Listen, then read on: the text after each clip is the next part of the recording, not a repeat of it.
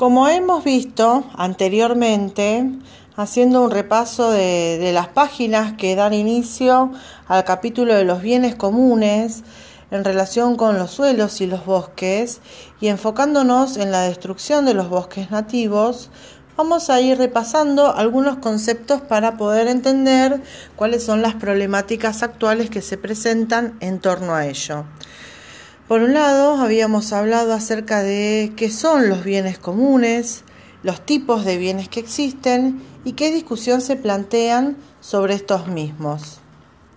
Luego, enfocándonos especialmente en los suelos y en los bosques, hicimos referencia que a lo largo de la historia económica y política de la Argentina, los primeros bienes comunes, al ser explotados para la exportación, fueron los suelos y los bosques. Más que nada con el avance de eh, la, la demanda mundial sobre los recursos naturales que presentan la mayoría de los países desarrollados. ¿Por qué fueron los más afectados? Ya que durante el modelo agroexportador hasta la actualidad, las actividades económicas primarias, tales como la agricultura, la ganadería y la explotación, son actividades, fueron y son actividades primordiales para la economía. Por eso nosotros planteamos la primarización de la economía argentina. Haciendo referencia también a la distribución de los suelos, vimos que a lo largo del territorio y a lo ancho del mismo existen diferentes tipos de suelos en cuanto a su formación geológica y a sus características mineralógicas. Y así, como la Argentina presenta una gran variedad de características naturales en cuanto al clima, al relieve, a, los tipos de suelos, también hay una gran variedad de los ecosistemas, o sea, de los biomas, ya sean húmedos o, secos, y también esto va a permitir una gran variedad de las actividades económicas. De norte a sur existen diferentes sistemas boscosos que van a estar en relación con las precipitaciones y las temperaturas que se desarrollen en cada sector, tales como la selva misionera, la selva tucumano-boliviana o yunga, el parque chaqueño, el espinal, el monte y el bosque andino patagónico.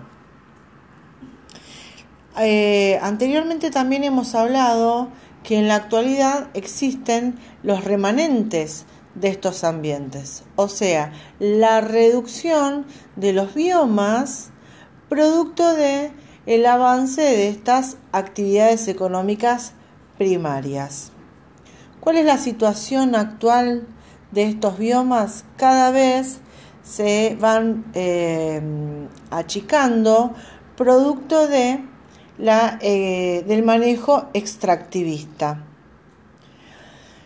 No comienza eh, en el día de hoy este manejo, sino que nos tenemos que remontar a partir de la década del 80, de 1980, hasta la actualidad, en donde eh, el avance económico atentó contra estos sistemas naturales. Y este avance económico está en relación con la expansión agrícola que se da a fines del siglo XX, o sea, en 1980. En un principio, esta expansión agrícola eh, comenzó en la región pampeana debido a sus características naturales, tales como un clima templado húmedo, precipitaciones regulares, eh, un suelo con un pH eh, ideal, que es lo que se denominan los suelos francos, un relieve llano, un bioma de pastizal y pradera. Todas estas características naturales, junto a otras, fueron, eh, permitieron el comienzo de estas actividades en relación con el cultivo sojero. Las otras regiones, las extrapampeanas, más que nada estaban destinadas a el mercado interno. Esta expansión agrícola, o sea, la expansión, el avance de la agricultura, especialmente de la soja, se debió a varias causas.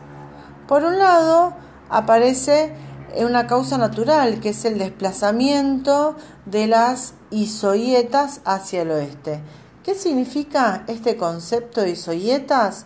Son líneas que unen puntos de igual precipitación.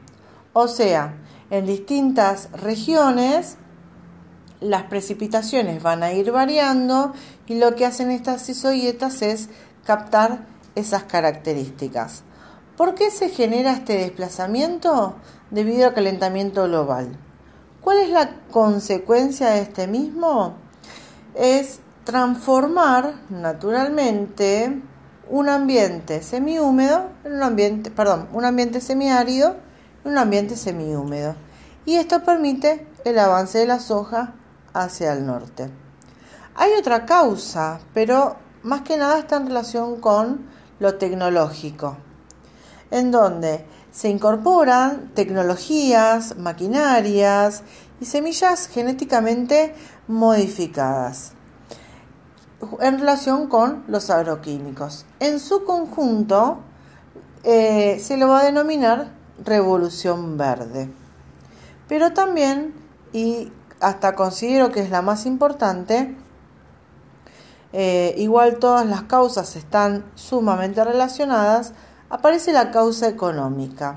Esa causa económica más que nada está en relación con factores externos, o sea, con la demanda mundial de las semillas eh, de los granos de soja. Por lo tanto, eh, países tales como China, como India, algunos países europeos, Estados Unidos, al demandar este cultivo, los estados oferentes de materia prima van a entrar en ese juego de oferta y demanda. Y la Argentina es uno de ellos.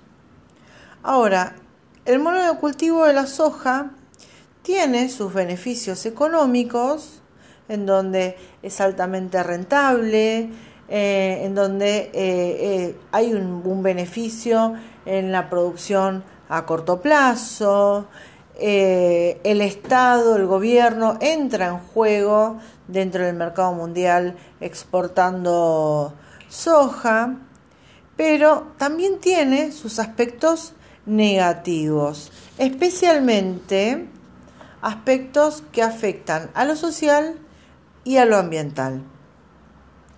Dentro del el aspecto social, como habíamos hablado anteriormente, la implementación de maquinarias y tecnologías desplazan a la mano de obra. Por lo tanto, esta, al quedar desempleada, tiene que emigrar hacia otros sectores, a las grandes urbes, para la búsqueda de mejores condiciones de vida y condiciones laborables. Ambientalmente también es, eh, genera un impacto negativo, debido a que consume una gran cantidad de nutrientes y eso hace que el suelo se empobrezca cada vez más, se transforme en improductivo y comiencen otros graves problemas en relación con eh, la agudización de algunos fenómenos naturales eh, y también la aparición de algunos problemas ambientales como la desertización.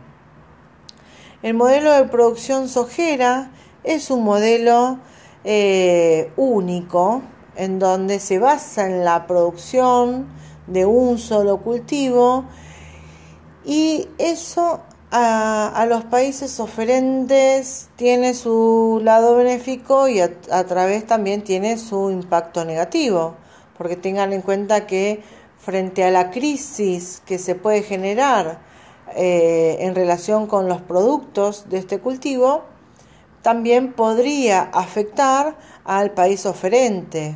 O también los países demandantes pueden pretender otros, otros recursos y la soja queda en un segundo plano y también los países estarían en otro sector. Dentro de las consecuencias ambientales se puede plantear, como les mencioné anteriormente, la degradación de los suelos en relación con la erosión y con la lixiviación de los mismos, el uso de herbicidas, que eso permite de forma negativa em, la contaminación de las aguas, del aire, y eso también genera en consecuencia la aparición de una gran cantidad de, enfermedades que afectan a las personas y afectan a los animales que, habitan en la zona y muchas veces son consecuencias muy graves.